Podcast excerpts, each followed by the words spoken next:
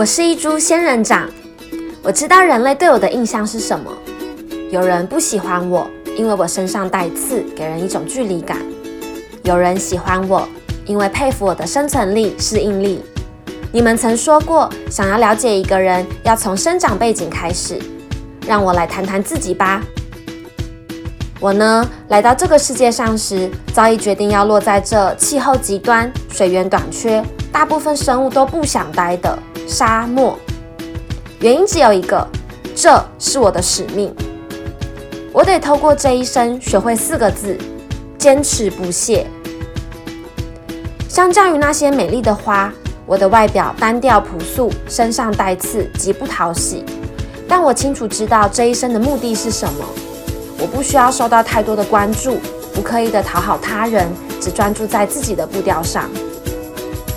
我在沙漠中学习求生存，为了适应环境，我花了千百万年的时间，将叶子演化成刺，防止水分流失，让动物不敢靠近我。我得在看似贫瘠的土壤中发现并运用微量元素来维持生理机能。人类习以为常的水在沙漠中无比珍贵，而我早有一套保存水分的方式。除了照顾好自己外，还有能力照顾其他需要水的生物们。每个生物都必须不断进步，否则就会慢慢被大自然淘汰取代。如果你以为我的刺是免死金牌，那就大错特错了。你看，骆驼为了生存，还是可以把我吃得津津有味呢。它们嘴里有角质化的乳突，坚韧的乳突能保护它们不被刺伤，以及控制食物的方向。你知道人类也吃仙人掌吗？别看我外表难亲近，我可是有丰富内涵的。在墨西哥，我是家里必备的食物呢。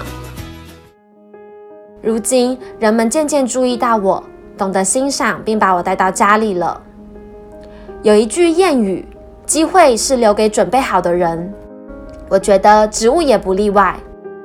但所谓的准备，并不是有所目的、知道未来而准备，而是好好把握当下，把握任何成长的机会。因为我有先前的磨练，才有现在的机会，能被人类带到各个地方都适应良好。让世界各地的人都看得到我。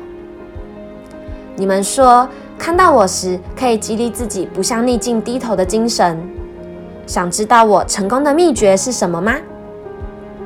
其实道理就一句话：化相对为相容。沙漠水源少，你可以因此下定决心与沙漠为敌，从此不踏入半步。但你也可以选择试着与沙漠和平共处。我选择后者，并运用了这个逆境，让自己进化成最能储存水分的植物。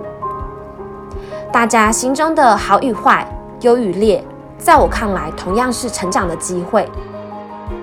其实，我也从人类身上学到不少。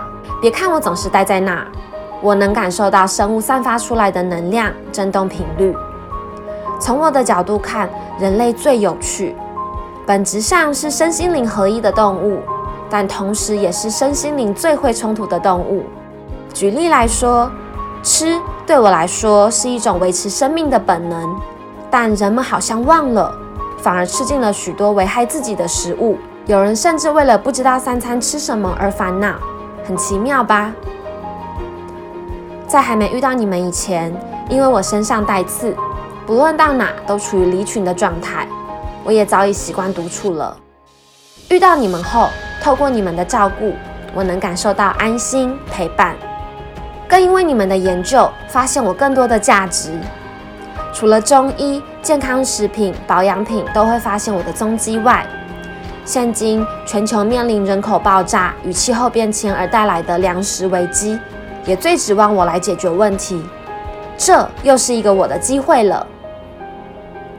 所以。真正的价值不是每天提醒着自己有多重要，而是在真正被需要时发挥出来。名师说：“天地不造无用之物，不训无用之才。”在机会来临前，和我一起随时充实，做好准备，为即将属于你的时代展现价值。